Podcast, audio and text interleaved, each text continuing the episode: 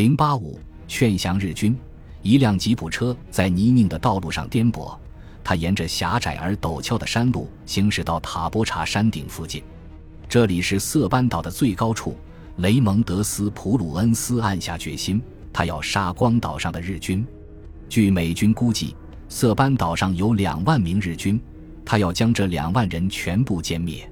吉普车停了下来，美国海军第五舰队司令与霍兰德·史密斯的两名参谋走下车。步行两百米到达塔波查山山顶，这是斯普鲁恩斯第二次登上色班岛。大战过后，周围一片狼藉，日军的尸体已经开始腐烂。斯普鲁恩斯对海军陆战队遗体安葬小队心不在焉的工作态度有所不满，但他没有表现出来。卡尔摩尔说：“他们对尸体散发出来的腐烂气味早已麻木，那气味的确让人讨厌。”但我们觉得没有什么不妥，这种事情我们已经司空见惯了。有些尸体的腿伸向空中，裤子绷得很紧，因为尸身已经开始发胀。他绘声绘色地描述道：“自塔拉瓦岛战役以来，他们经常看到这种触目惊心的场面。从塔波查山顶朝西边和南边远眺，斯普鲁恩斯看到了城镇、海滩、港口和他的舰船。”他在给玛格丽特的信中写道：“我们站在山顶上，现代化战争的陆地战场一览无余。我们戴着清晰的眼镜，能够看到我军正在行进的坦克、给予支援的步兵，还有那些坐着卡车从后方赶来的士兵。我能听见我军的炮弹从空中呼啸而过，在看着他们在日军阵地爆炸。美军正在全力追击色班岛上的日军，不给他们任何喘息的机会。”下山路上，斯普鲁恩斯停下吉普车，看海军陆战队对一座山丘发起进攻。这座山是那些拒不投降的日军士兵在加拉班的最后一处藏身之地。他在山上欣赏着这一壮观场面，就像在欣赏一场桌面战争游戏。山谷里布满了散兵坑，冲锋部队呈扇形散开，交替着的朝日军进攻。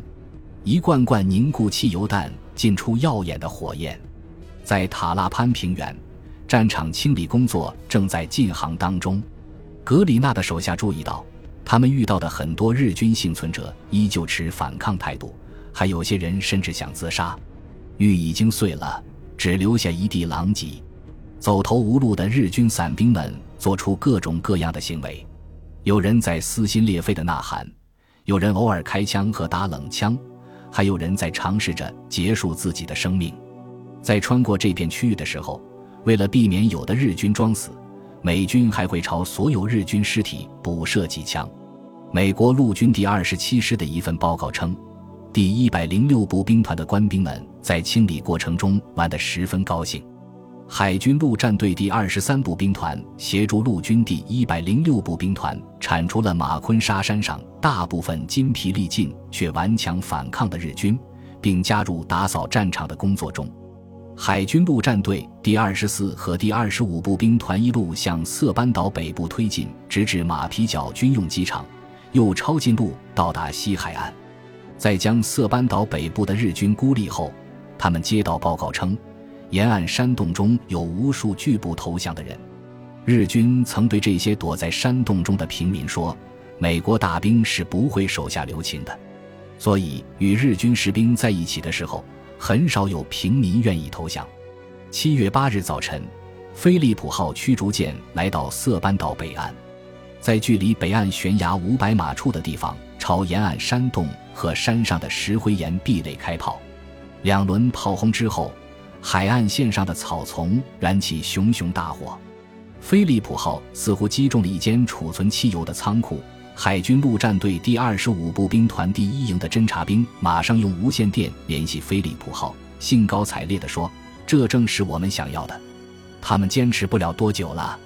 飞利浦号舰长鲁特上校看到石灰岩粉末从一些洞口喷涌而出，这种现象之前从未有过。这表明日军在该区域布置的呈蜂窝状的地下据点已被连根拔除。鲁特对战果非常满意。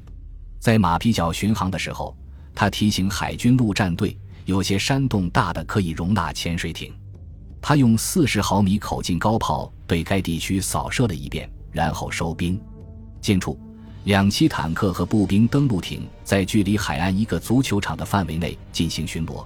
他们通过背包无线电与步兵营保持联系，然后用七十五毫米口径岩石炮弹对山洞洞口和海滩进行轰炸，击毙了数百名日军士兵。斯普鲁恩斯将战争视为难解之谜。尽管没有聪明的解决方式，色班岛也不会成为难题。自色班岛战役打响以来，兵团情报分析员就一直在努力起草心理战宣传稿，以引诱日军投降。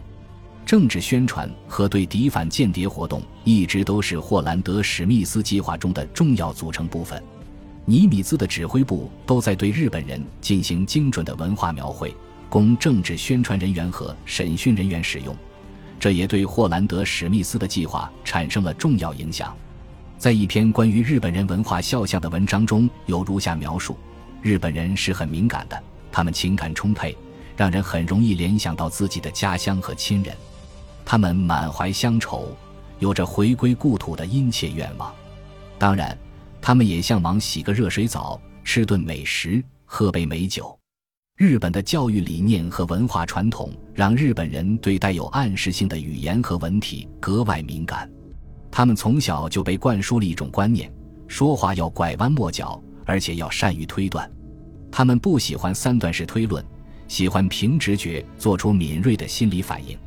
日本人对艺术很敏感，即使是那些智商不太高的人群也是如此。他们很容易对书法作品留下深刻印象。即便是最粗鲁的日本人也会朗诵诗歌，很多日本人还会写诗。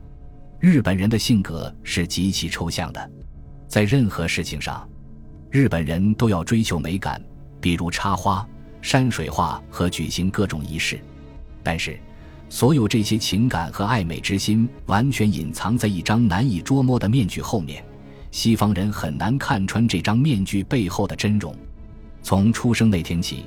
日本人所接受的教育就要求他们戴上面具，掩饰自己的真实情感。因此，在制作这些传单时，我们将日本人的特征考虑在内。尽管日本人善于伪装，但绘画和插花反映了他们的情感、乡愁和身心的脆弱。美军起草了十四个不同版本的传单，准备将它们投放到马里亚纳群岛。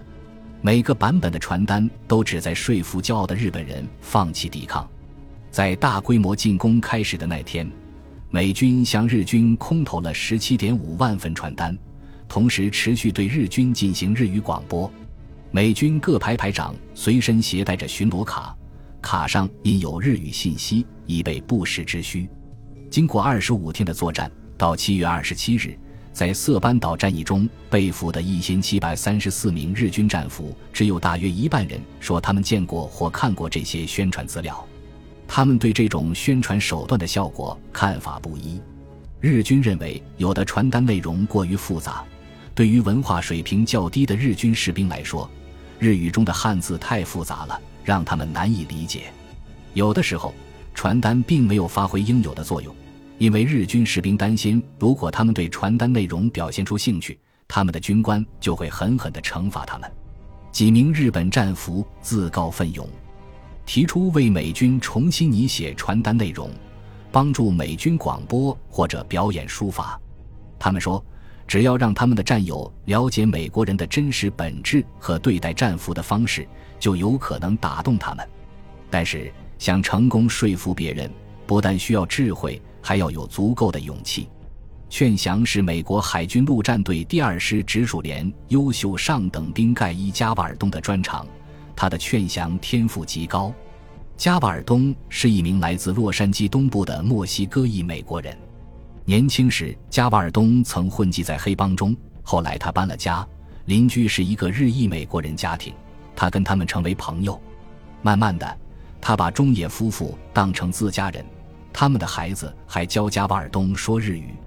太平洋战争爆发后，这家人被关进拘留营，加瓦尔东又一次失去了归宿感。与此同时，加瓦尔东搬到了阿拉斯加。他先是在一家罐头食品厂工作，十七岁那年报名参加了美国海军陆战队。虽然加瓦尔东在彭德尔顿军营接受了严格训练，但他任性的性格还是没有改变。有一次，加瓦尔东擅离职守，偷偷到防区外面散步，在返回营地时，居然带回一群日军俘虏。上司对他进行严厉警告，叫他以后不要再做这种蠢事。